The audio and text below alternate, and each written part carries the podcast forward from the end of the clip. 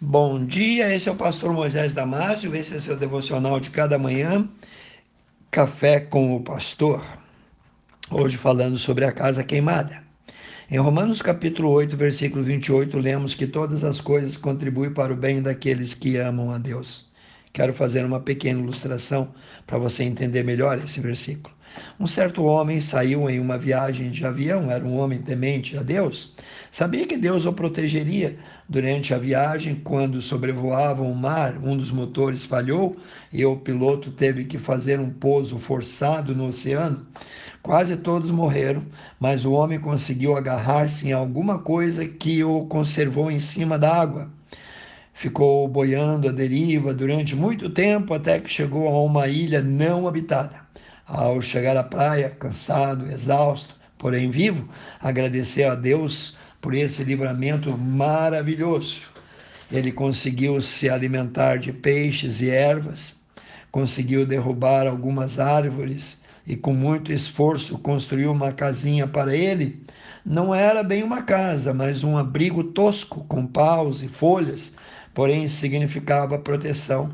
Ele ficou todo satisfeito e mais uma vez agradeceu a Deus, porque agora podia dormir sem medo dos animais selvagens que talvez pudessem existir na ilha.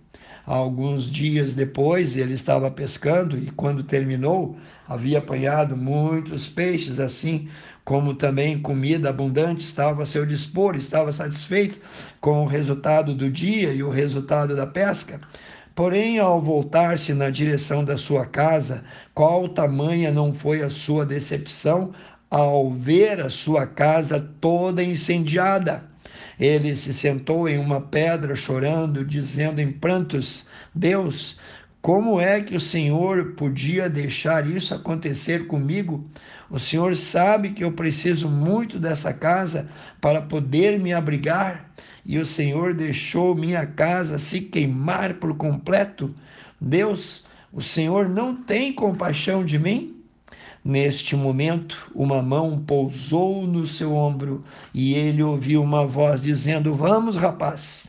Ele se virou para ver quem falava com ele e qual não foi a sua surpresa quando viu na sua frente um marinheiro todo fardado, dizendo: Vamos, rapaz, nós viemos te buscar. Mas como é possível? perguntou ele. Como vocês souberam que eu estava aqui? Ora, amigo, vimos os seus sinais de fumaça pedindo socorro. O capitão ordenou que o navio parasse e me mandou vir lhe buscar naquele barco ali adiante. Os dois entraram no barco e assim o homem foi para o navio que o levaria de volta em segurança para os seus queridos. Irmãos, a ilustração da casa queimada nos leva a refletir que existem coisas que acontecem em nossa vida que não vêm para o mal, mas sim para o nosso bem. Na hora não entendemos, depois, mais adiante, com a direção de Deus, nós vamos entender. Quantas vezes nossa casa se queima e nós gritamos como aquele homem gritou? Em Romanos capítulo 8, versículo 28, lemos que todas as coisas contribuem para o bem daqueles que amam a Deus. Escuta, às vezes é preciso perder para ganhar. Pode ser muito difícil aceitar isso, mas é isso mesmo. É preciso crer e confiar. Procure entender que em tudo Deus tem um propósito.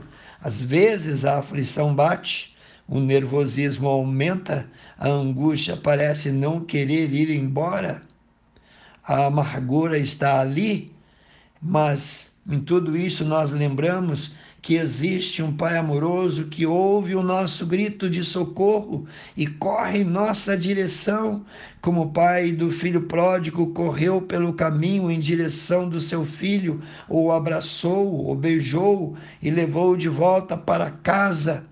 Todas as circunstâncias, mesmo as mais difíceis, e os maiores sofrimentos na vida de quem ama Deus irão colaborar, irão somar para o seu próprio bem.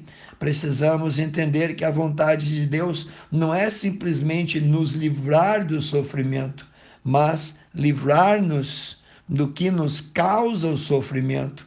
Ele quer nos livrar da escravidão do pecado e das suas consequências eternas. Pense nisso. Quero orar contigo, amantíssimo Deus e eterno Pai, que o nosso coração possa estar totalmente sintonizado contigo e entender que todas as circunstâncias, às vezes, Pai, uma doença, desemprego ou coisas que nós não entendemos por que está acontecendo naquela hora, naquele momento em nossa vida, mas sabemos que o Senhor tem um propósito, que o Senhor tem um plano que o Senhor vai somar tudo isso para o nosso próprio bem. Abençoe cada um que está ouvindo esse devocional. Eu peço e oro no precioso nome de Jesus. Amém. Se você gostou desse devocional, passe adiante. Se você precisar de mais estudos, acesse o site da nossa igreja www.ibbfloripa.com.br. E eu te vejo no próximo Café com o Pastor.